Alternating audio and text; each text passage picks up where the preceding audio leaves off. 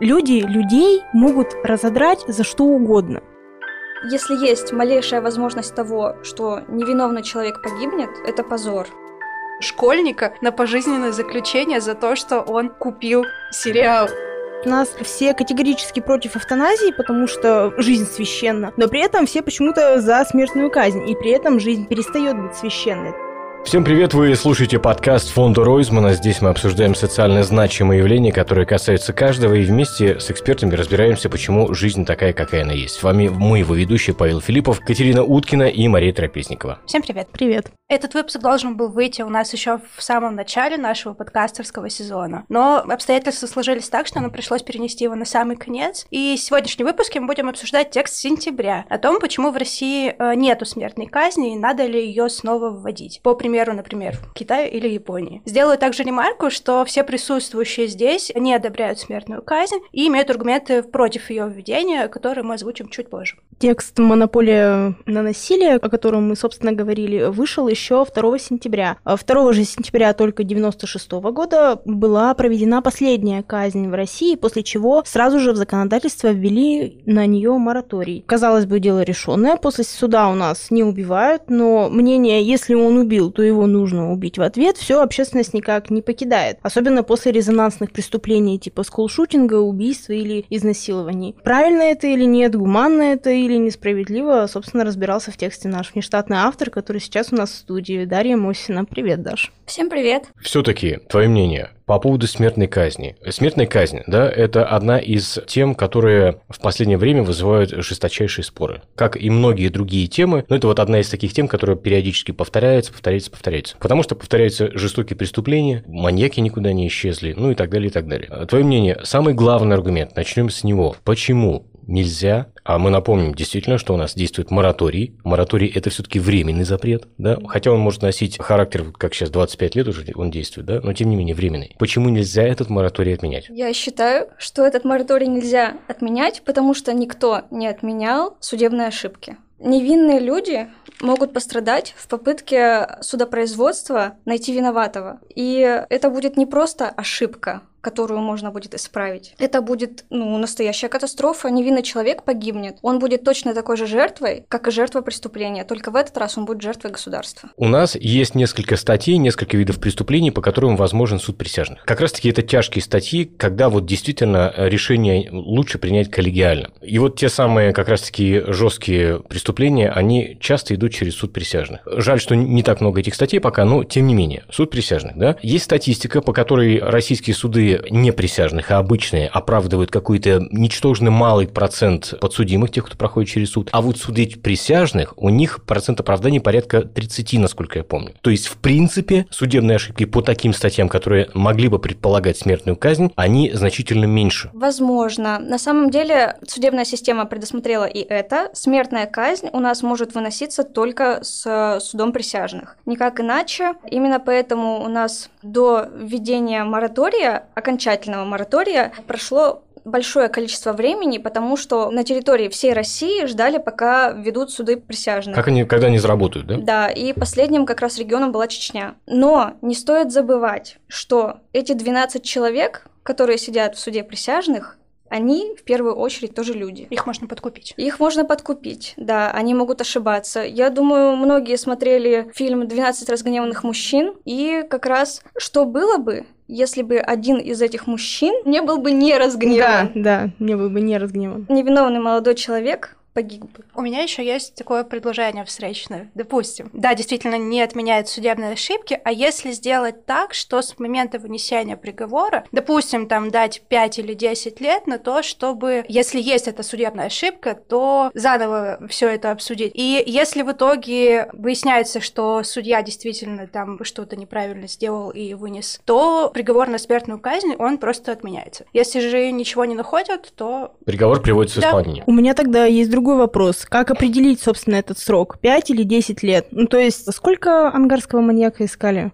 50 лет? Ангарского? Ангарского. Но его же долго очень нет, искали. Нет, нет, Слушайте, ну, э, мы, Э, мы опять можем, же- кстати, сказать, есть э, практика в Соединенных Штатах, где, кстати, во многих штатах есть смертная казнь, во многих штатах не смертная. Это законы штата действуют, Мгм. да? И вот там сейчас идет прямо череда пересмотров дел, когда выявляются какие-то новые доказательства, да, и людей выпускают на свободу, да, людей, которые, собственно говоря, обвинялись в тяжких преступлениях, как правило, это убийство и изнасилование. Сейчас появилась ДНК-экспертиза, они ее проходят, и многие, отсидев, по-моему, был прецедент, лет под 60 человек отсидел и вышел на свободу. Вот, то есть э, какой это может быть срок? То есть судебную ошибку могут исправить за два года, а могут не исправить и за 50 лет. То есть человеку, ему просто, получается, дают а, срочку от смерти. Это не говорит о том, что время обязательно исправит ошибку. Кто-то, может быть, не заинтересован в том, чтобы, собственно, эту ошибку исправлять. Ну, я думаю, что здесь уже будет вопрос о том, насколько у нас эффективно работают правоохранительные органы, которые это все делают. Да, в этом вся проблема. Иногда мы просто не можем абсолютно полагаться на их эффективность. Ну, давайте просто предположим, что, ну, вычтем просто из всего этого, потому что я периодически читаю истории, которые описывают несколько информационных агентств, там, серьезных, да, ну, такие самостоятельно, можно сказать, расследования или вещи, которые посвящены преступлениям, да, э, очень громким. И я смотрю, что они там общаются со следователями, и следователи по таким делам работают очень серьезно, по резонансным делам. Наверное, они могут допускать ошибки, правда, наверное. Но упрекнуть их в том, что они подходят к своей работе поверхностно, и им лишь бы там забрить человека. Давайте возьмем, чего далеко ходить. Дело человека, который убил девушек на Уктусе, которое было вообще глухое совершенно. Я думал, что вот там зацепок нет абсолютно никаких. Родители девушек жаловались, что там затоптали все следы, но ведь нашли человека. А там же это все, по-моему, произошло, насколько я помню, с э, толчка СК РФ.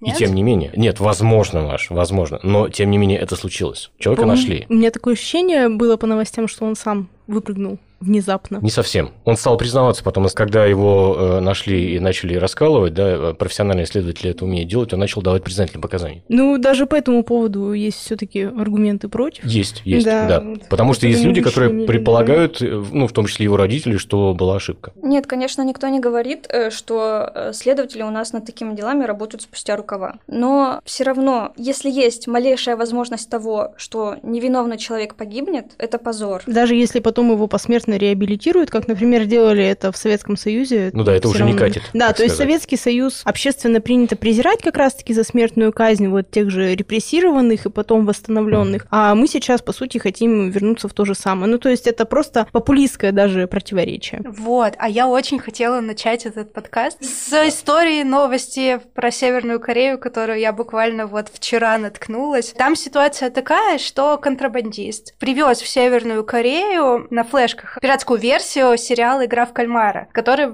собственно, выпустился, стал хитом Netflix в Южной Корее. Он эту флешку продал одному школьнику, этот школьник потом показал, значит, своим друзьям. В общем, контрабандиста поймали, его еще не казнили, но его приговорили к смертной казни за, собственно, контрабанду. И школьника, который купил флешку, ему дали пожизненное заключение, школьнику, остальным шестерым его друзьям пять лет заключения. Ну, это просто немыслимо. Слушайте, э, мне, скажу честно, мне эта новость кажется совсем неправдоподобной по целому ряду причин. Конечно, я не питаю иллюзий по поводу Северной Кореи, режим отвратительный, по меньшей мере, да, но все-таки, смотрите, у них очень закрытые границы. Чтобы кто-то, контрабандист, что-то привез, флешку кому-то, простите, продал эту флешку в режиме Северной Кореи, где ни черта нету. Нужно еще куда-то, простите, вставить и где-то посмотреть. Но, тем не менее, эту новость, она Но, но я разошлась. соглашусь, она вписывается Да. в наше представление о Северной Корее. Это да. Ну и вообще в мировые. Для меня на самом деле стало шоком не то, что контрабандиста приговорили к смертной казни, а то, что школьника на пожизненное заключение за то, что он купил сериал.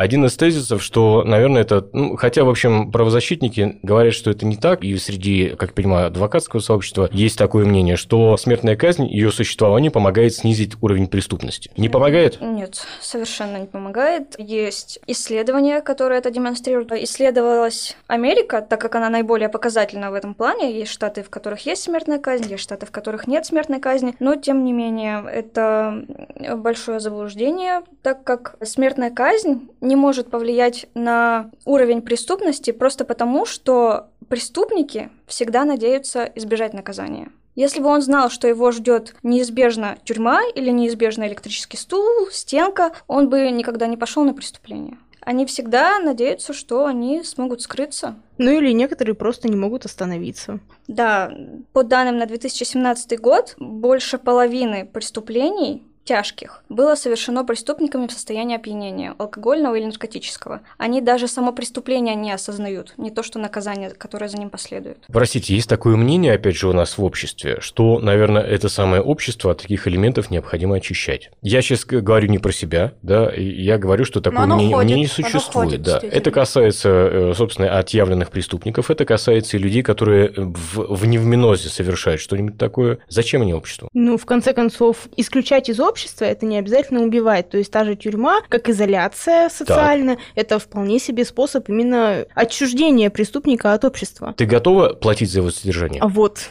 Это уже следующий. Это уже следующий, да. Довод. Э, в конце концов, у нас сколько выделяется? 57 тысяч рублей. 57 тысяч 600. На содержание преступника. Это в какой период? Это за год. За год? Да, да за год. Мне эта сумма тоже э, видится неправдоподобной, мне кажется, она больше. Я не знаю, насколько это аргумент, но все мы знаем, как у нас сделаны тюрьмы. То есть те же правозащитники постоянно говорят о том, что тех же заключенных очень плохо кормят, они все в очень плохих условиях содержатся. Я не уверена, что на каждого все-таки на год приходится 57 тысяч. Это во-первых. Во-вторых, любой живой человек для государства это ресурс. Тех же преступников их привлекают к труду, который так или иначе оплачен, и с этого труда они выплачивают долги, алименты, налоги в том числе. То есть это все равно в силу. К сожалению, не тех, кто отбывает по тяжким статьям, потому что их условия содержания очень жесткие, прямо скажем, и там сотрудников ФСИН, которые их мониторят, значительно больше бывает, чем самих заключенных в тех самых тюрьмах. Или их количество сопоставимо. Поэтому я не поверю, даже если прикинуть, что содержание, там, допустим, каждого сотрудника ФСИН обходится, ну, в 50 тысяч рублей в месяц, так, в среднем по палате, с учетом налогов, да, ну, это в месяц, я подчеркиваю, не в год. Ну, никак эта сумма не получается. То есть, это значительно более дорогая история, чем мы себе представляем. Нет, ну,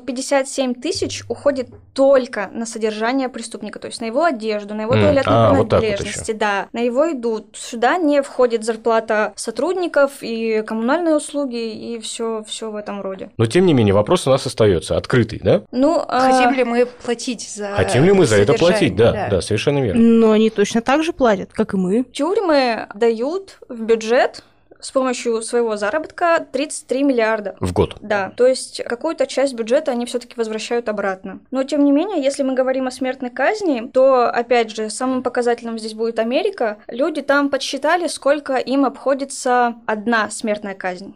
Смертная казнь одного человека стоит 4 миллиарда долларов. Да ладно? Да. Почему? А что входит в эту цифру? Во-первых, преступника, опять же, не казнят сразу. Да, он содержится зачастую много лет. Зачастую до даже самой своей естественной смерти. Сидит там годами, а в это время суды продолжают работать над его делом. То есть эти 4 миллиарда уходит на его содержание и на продолжающееся разбирательство. На апелляции, на работу судьи, на работу обвинителя, на работу государственного адвоката, если он государственный. Туда входит все, все, все, все. Если ему дают пожизненное заключение, как альтернативы смертной казни, что происходит тогда? 4 миллиарда не тратится? Э, ему вынесли приговор, дело закрыто, он отбывает срок. Если дело не закрыто, то есть э, ему выносят смертный приговор, естественно, кто-то подает апелляцию. Адвокат. Суд начинает разбирательство заново. Если снова смертный приговор, снова подают апелляцию. И так продолжается до тех пор, пока наконец-то не подходит срок, когда апелляцию отклоняют и все-таки его сажают на электрический стул. А тогда цифра за содержание преступников в камере, она больше 4 миллиардов, которые тратят на смертную казнь, или меньше? Если дело закрывается, то есть дальше никакого разбирательства не происходит, то сумма меньше, я думаю потому что судебных истержек нет. Они есть все равно. К тому же, как мы понимаем, опять же, возвращаясь к тому, с чего мы начинали, это разбирать судами присяжных, там зачастую э, апелляция вообще не предполагается, поскольку решение было принято судом присяжных. Только если там не вскрывается действительно какая-то ошибка э, в этом деле, да, тогда уже действительно оно там пересматривается по новой. Ну а кто будет вскрывать, например, ошибку, если дело не пересматривается? То есть оно закрыто, как бы, кто его будет мониторить-то, чтобы, собственно, выявить? Не, ну это вопрос, конечно. Ну да, это да, вопрос. то есть и плюс еще еще разница в правовых системах. То Да. есть мы сейчас все равно Прецедентное говорим... право да, там, например. да, прецедентное право Хотя там. по факту оно и у нас э, отчасти прецедентное. То есть есть судебная практика, и судьи консультируются и друг с другом, и с вышестоящими судами. Я сказала 4 миллиарда долларов. Да, сколько? М, 4 миллиона. 4 миллиона. Копейки. Но опять же, мы говорим про разницу в правовых системах и про разницу в ВВП. Ну, конечно. То есть, да, у нас все равно это все было бы по-другому. Мы же сейчас гипотетически говорим про смертную казнь в России. То есть у нас, возможно, это стоило бы меньше, возможно, стоило бы больше. Есть один эмоциональный аргумент все-таки за смертную казнь. Когда происходит э, тяжелое преступление, особенно против детей, например, да, там ребенок, не дай бог, конечно, погибает. Как быть родителем? Как им добиваться какой-то моральной сатисфакции? Хотя у меня, конечно, нет убежденности в том, что они добьются сатисфакции, если преступник сядет на электрический стул, условный, конечно, да, но некое око за око будет. Ну, на самом деле, э, вот этот принцип око за око, он появился очень-очень давно, очень древний принцип. Он еще идет с до государственных времен, и появился он потому, что как раз государства не было, потому что людей некому было защищать. Таким образом, они защищали себя сами. А теперь, когда у нас есть государство, у нас есть права и обязанности, разве мы можем обращаться к нему? Мы же больше не варвары. Подождите, я говорю сейчас об эмоциональной составляющей, а не о государственной. С государственной я, может быть, и соглашусь, а вот с эмоциональной... А можем ли мы говорить об эмоциях, когда речь идет о праве? э, Резонный, наверное, аргумент с одной стороны. С другой стороны, ну хорошо, но ведь можно понять родителей тех детей, которые погибли. Ну, понять можно, От но это, мерзавца. это не значит, что из-за того, что кто-то расстроен, хочет мести, морально раздавлен, должен быть убит другой человек. Вот, кстати, буквально сегодня читала статью про разницу прав осужденных и потерпевших, именно оставшихся в живых имеется в виду. Кто защищен лучше? Да, кто защищен лучше, защищен лучше осужденный. Э, Парадокс, правда? Да, да. Но один из аргументов был, что вот правозащитники все говорят, что вот преступники бедные, их плохо кормят, у них плохие условия и так далее. Никто не задается вопросом, каково потерпевшему, у них там, допустим, погиб ребенок, им плохо, как жить с этой эмоциональной травмой. Но если преступника убить, собственно, ну что, вот мой ребенок убит, а преступник, э, да, он э, где-то там за семью замками, но он все еще жив. Если, опять же, этому человеку дать э, условно право на месть и совершить смертную казнь над этим человеком, ребенок-то все равно не вернется. Не вернется, это То факт. есть да, месть да. это деструктивный способ восполнения душевной раны. То есть от этого будет, возможно, только хуже человеку. Это не тот способ, который поможет, несмотря на то, что у нас все хотят только крови. Есть такой человек, его зовут Виталий Калоев. Вы знаете, наверное, да, про этого человека? Я нет. Его семья погибла из-за ошибки авиадиспетчера. В небе, по-моему, на Швейцарии это было, да? Будучи, насколько я помню, неудовлетворенным решением, мягким решением Европейского суда, нашел этого авиадиспетчера, и, собственно, там был самосуд. Калоев его убил, и, собственно, даже особо и не скрывался после этого. Это, пожалуй, самая громко известная история. Таких историй, на самом деле, гораздо больше, просто мы о них не знаем. Когда, будучи неудовлетворенным официальным приговором суда, из-за недостатка улик, а как мы понимаем, суд работает с документами, прежде всего, да, с собранными уликами. Из-за плохо проведенного следствия, из-за прорех и дыр в законодательстве. Этот ряд можно еще перечислять и перечислять. Человек, чьи родственники оказались там, погибли по той или иной причине, приводит э, приговор в исполнение сам. Вот это лучше? Кстати, я буквально недавно читала интервью одного адвоката. Он как раз высказывался по поводу девятилетней Лизы, которая, по-моему, в Саратове. Это вот недавно относительно произошло. У него спросили мнение. Там как раз после того, как отпустили изначально убийцу, вышли местные жители на протест, начали просить смертной казни, самосуд и так далее. И спросили мнение адвоката. И мне очень понравилась его фраза. Он сказал, что как э, родитель ребенка, которого убили, он понимает, он хочет смертной казни, но как госслужащий, как работник, как ну, специалист э, в своем деле, он считает это недопустимым. Ну, как родитель смертной казни хочет. Ты просто, Паша, говорил про эмоции. Тут, наверное, важно человеку все-таки обуздать свои эмоции. То есть Нет, в Маш, эмоциональном... мож- может, и важно. Смотри, ну вот мы говорим про идеально работающее государство, да? Оно у нас идеально работает? Нет. Не идеально, правда? Вот, кстати, самосуд это никогда не про справедливость, а в конце концов судебная система и вообще правовая система, она была создана как раз-таки ради вот той самой справедливости. То есть э, люди людей могут разодрать за что угодно, вообще за что угодно. Ну, То есть да, даже да. если даже если дать э, Да даже на пустом маленький месте. ножичек, да, заточку буквально, закончится все геноцидом. Ну вот правда, люди просто войдут во вкус. Это во-первых, и во-вторых, еще тоже я читала интервью только уже другого адвоката, и у нас э, в судебной системе так сложилось, что если тебя вообще привлекли к уголовному преследованию, то ты, скорее всего, сядешь. То Да, есть там да. процент оправдательных очень мал, но не все же ведь совершали преступления. У нас еще, кстати, очень интересные статьи, по которым вообще предусмотрена, несмотря на мораторий, смертная казнь, там, например, нет терроризма. Ну, короче говоря, несмотря на мораторий, то есть если бы его, например, отменили завтра, то за терроризм бы не... Сели бы все за... Ну, не все. Убийство при отягчающих обстоятельствах, посягательство на жизнь государственного или общественного деятеля, посягательство на жизнь лица, осуществляющего правосудие или предварительное расследование, посягательство на жизнь сотрудника правоохранительного органа, геноцид. То есть у нас простите. защищены смертной, ну, условно, смертной казнью только геноцид и государственные, и служащие...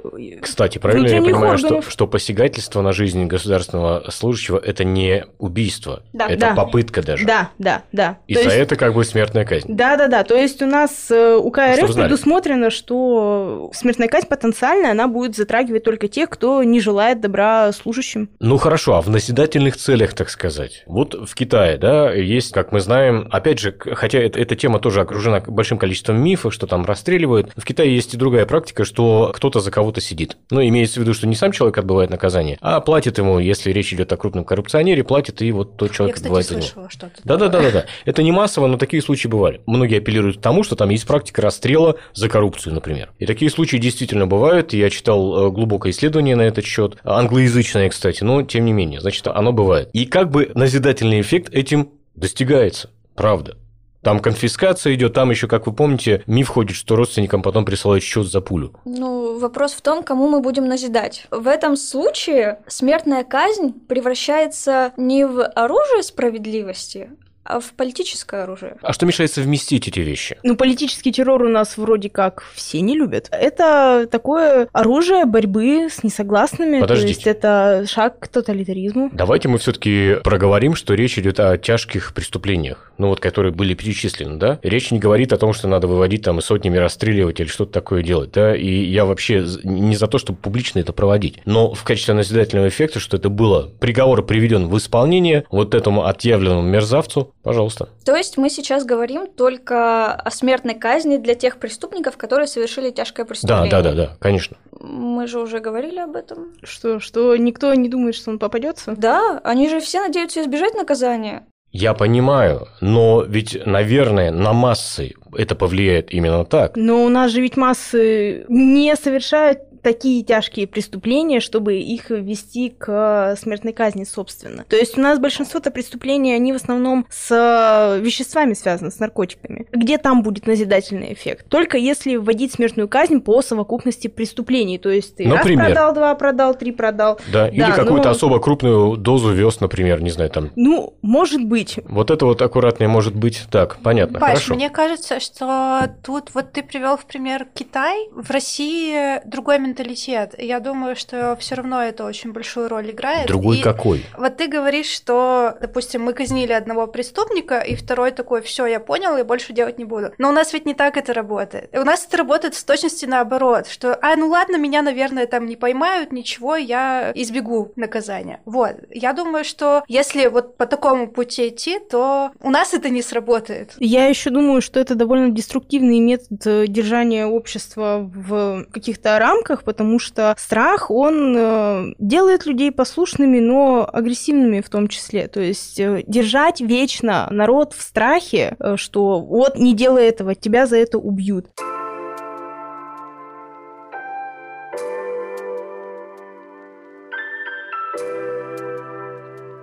Отнятие жизни у человека недопустимо. Давайте вспомним про случай, когда человека убивали при задержании, при неповиновении полиции, например, да? Их тоже хватает, в принципе. Кстати, в Соединенных Штатах, ну, есть, есть еще, я тут просто хотел один миф развенчать, что там полицейский может э, при попытке неповиновения застрелить любого человека, ему ничего не будет. Это не так. Любой факт применения оружия сотрудником полиции в Соединенных Штатах приводит к следующей цепочке явлений. Сотрудник полиции отстраняется от служебных обязанностей и проходит многомесячное, я подчеркиваю, многомесячное разбирательство правомочности применения оружия. Они все оснащены сейчас э, видеорегистраторами там, и так далее, и так далее. И если полицейскому в суде уже, ну, там, скорее всего, это будет какой-то маленький закрытый суд, но ему удастся доказать, что он, ну, например, отреагировал потому, что был убежден в этом, в этом и в этом, с адвокатом, кстати, да, тогда окей, хорошо, ему возвращают значок, оружие, он возвращается на службу. Если нет, тюрьма. В общем-то, на общих основаниях. То есть, да, таких прецедентов применения полицейскими оружием хватает,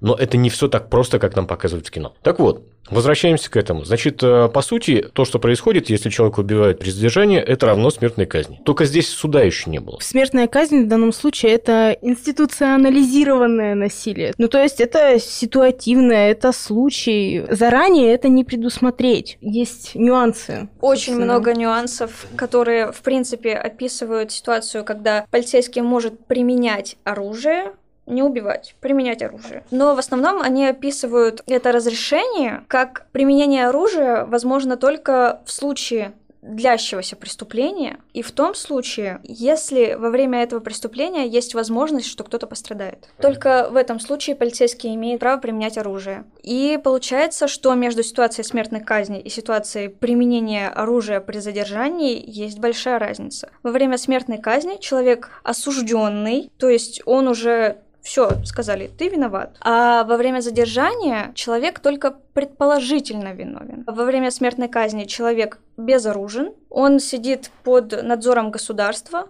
и против него выступает государство в роли судьи. А во время задержания человек, которого задерживают, один на один с другим полицейским, и он угрожает обществу. Ну, то есть мы опять говорим о чрезвычайной ситуации, о ненормальной ситуации, не институционализированной ситуации. Опять же, такой аргумент, да, что в судебной системе у нас есть вероятность э, того, что может быть допущена ошибка, но вероятность допущения ошибки, которая приводит к летальному исходу, есть везде. У нас в ДТП гибнет из-за ошибок много людей. У нас в медицине гибнет огромное количество людей из-за ошибок. Причем эти дела периодически расследуются, хотя это страшно сложные дела, но тем не менее есть юристы, прямо которые специализируются на врачебных ошибках. Кстати, обратите внимание, что фактически у нас за, например, унесенную жизнь в ДТП человек, который является виновником этого ДТП, получает очень легкий и мягкий приговор. Это, как правило, колония поселения, там, ну, там небольшой в зависимости срок. от количества жертв. И тем не менее, даже если это один человек. На днях было довольно резонансное ДТП на ЖБИ, там, где столкнулись автомобили, погиб пятилетний мальчик. Не по вине родительницы, которая его везла, а по вине человека, который был в другом автомобиле. Я не думаю, что, вот честно положа руку на сердце, что ему там дадут какой-то особо строгий приговор за это. Тут можно даже Васильева вспомнить. Там Кстати, до сих да. пор дело тянется или его уже закрыли в итоге? Э, насколько я понимаю, там сейчас будет апелляция или что-то такое. В общем,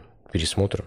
Если я все правильно помню, не знаю. А там-то вообще были отягчающие, когда отец, отец давал анализы за него. Да, да. да. Фактически за унесенную жизнь люди у нас получают очень небольшой срок. Я не к тому, что вот конкретно их там тащить на смертную казнь. Но, может быть, и в эту сторону посмотреть имеет смысл. Ну, то есть ошибки есть везде. У нас есть такая статья, как вы знаете, непреднамеренное убийство. Ну, может быть, она несколько иначе называется, но или там убийство по неосторожности, за которую срок, ну, такой приличный, насколько я понимаю, все-таки идет. А вот за ДТП, что тоже убийство по неосторожности. А за неоказанную медицинскую помощь, когда гибнет человек, ну, как-то все норм. Ну, естественно, что возможность ошибок – это не предлог к прекращению деятельности. Но, э, тем не менее, система исполнения наказания, она и создана именно для того, чтобы исполнять наказание, справедливое наказание, воздаяние за проступки. А когда это воздается невиновному, то в чем тогда суть? Почему невиновному? Ну, если мы говорим о... Э, судебных ошибках, судебных да. Нет, о судебной ошибке, я понимаю, я ведь говорю, ну хорошо, ладно. А вам не кажется, что смертная казнь казнь это гораздо более гуманно по отношению к преступнику, чем содержание его в э, нечеловеческих условиях,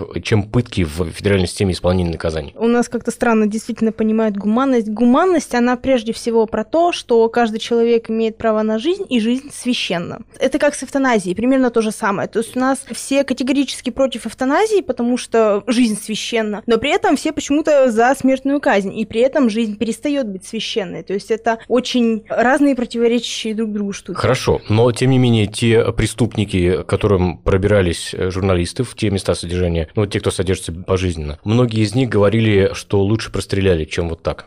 Ну да, Но это самом... он так думает. Тут на самом деле, я думаю, Паша говорит о выборе. Либо заключенного пытают, там, насилуют, не дай бог, всякое такое, кормят отвратной едой, либо быстрая смерть, и он не мучается. А тогда у меня встает вопрос. И мы же ведь смертную казнь хотим внести. Почему, собственно? Потому что это справедливо, потому что, чтобы человеку воздалось, смертная казнь, она, получается, облегчит, собственно, участь человека. А что, так сидел бы, он мучился бы, теряется вообще вообще смысл вот аргументов э, за смертную казнь. И опять же тут назидательные цели. То есть у нас, по сути, уже есть такой репрессивно-психологический метод, что вы посмотрите, что у нас э, в тюрьмах. Кого это отторгает от преступлений? Да никого. То есть если... Да ну почему же? Ну, я имею в виду именно вот преступников, которые не могут остановиться, которые смотрят... Э, вот... Рецидивистов. Да, да, рецидивистов. Это никого не остановит. Это не остановит рецидивистов. Ну смотри, здесь есть еще такая история, да, если поговорить конкретно про рецидивистов, для людей, которые отбыли большой срок, тюрьма – дом родной. Ну, и им, да. им здесь менее комфортно в обычной жизни, чем там, потому что они там знают уже законы. Вот это очень интересно, потому что мы еще э, видели аргументы, что вводить смертную казнь по совокупности преступлений. У нас почему рецидивы это случаются? Потому что люди, выходя из тюрьмы, они по сути кто? Они никто. Они не могут обратно социализироваться в это общество, факт. да, и они так, идут да. обратно, где они знают, что будет кусок хлеба и крыша над головой. И в итоге такому человеку, которому общество не дало вернуться обратно, даже если он уже давно в веру ушел, уже все искупил, и вот по совокупности преступлений его расстреливают. Не, ну я, я против того, что mm-hmm. расстреливать по, не, по, по совокупности. Просто, да, да я понимаю, понимаю абсолютно, да. Но тем не менее, это понятно, что действительно у нас есть вот эта вот огромная лакуна, этот пропуск в системе реабилитации заключенных. Нет, ну, наверное, как бы она на бумаге существует, но по факту она системно не работает. Это, это факт, действительно.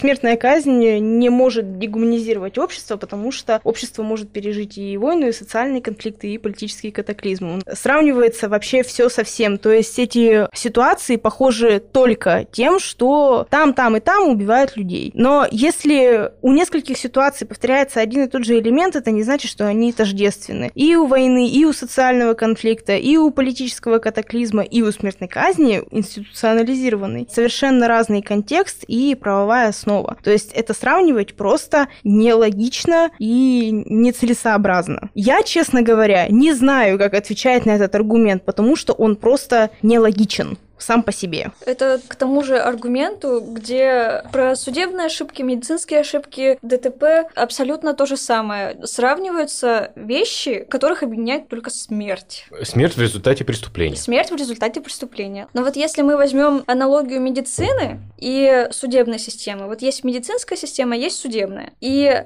смертная казнь по этой аналогии, она будет не как медицина, она будет как операция в медицинской системе. Вырезать, ампутация ампутация? Ну, допустим, ампутация. Если врач уверен, что в результате этой ампутации он ошибется и человек умрет, он не будет проводить эту ампутацию. Он постарается другим способом как-то поставить пациента как бы на ноги. На самом деле, если врач думает, что во время операции высок шанс, что пациент не выживет, он не будет проводить эту операцию. Так же, как если мы знаем, что если ведут смертную казнь, то высоки риски что будут погибать невинные люди, мы не должны вводить смертную казнь. Но ведь, простите, опять же, можно сделать целый алгоритм. Сейчас есть такая история, блокчейн называется, да, то есть это, по сути, последовательность действий. Каждое следующее действие невозможно без подтверждения там предыдущего действия там и так далее, да. Это сейчас везде существует, даже там в оплате ипотеки, например. Так вот, э, если внедрить подобный алгоритм э, вот в этой истории, мне кажется, это возможно. Как это, опять же, работает в медицине, там медицинские протоколы, чек-листы,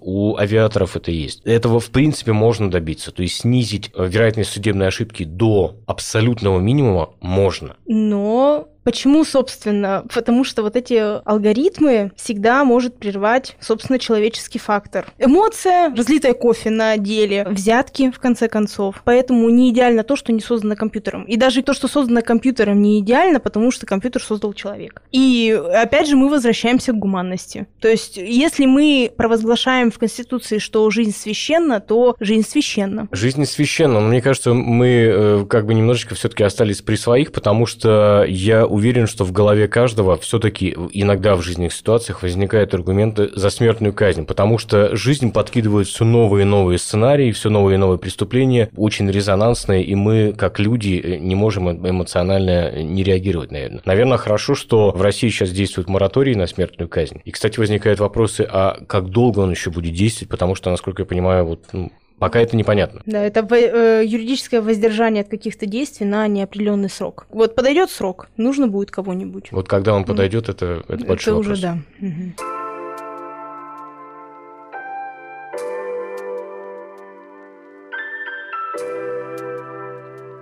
Ну что, друзья, спасибо, что вы прослушали этот подкаст. Надеемся, вам он понравился, привел каким-то мыслям вашим. Мы стараемся помогать тем, кому помощь действительно необходима. Делаем это с вашей помощью. Пожалуйста, оформите на сайте фонда Ройзмана регулярные пожертвования, чтобы мы и дальше могли работать, делать мир лучше, писать интересные тексты, как у Даши, записывать этот подкаст. Сделать пожертвование для нас можете вы по ссылке, которую мы оставляем в описании этого выпуска. Послушать этот и предыдущие выпуски вы можете на удобных вам платформах. Ссылка также будет в описании. У нас на самом деле осталось всего несколько тем, которые бы мы хотели обсудить в этом сезоне, поэтому нам очень приятно будет услышать ваши отзывы. Подписывайтесь на нас, следите за нашими новостями. С вами в студии были Павел Филиппов, Катерина Уткина, Мария Трапезникова и Дарья Мосина. Скоро услышимся.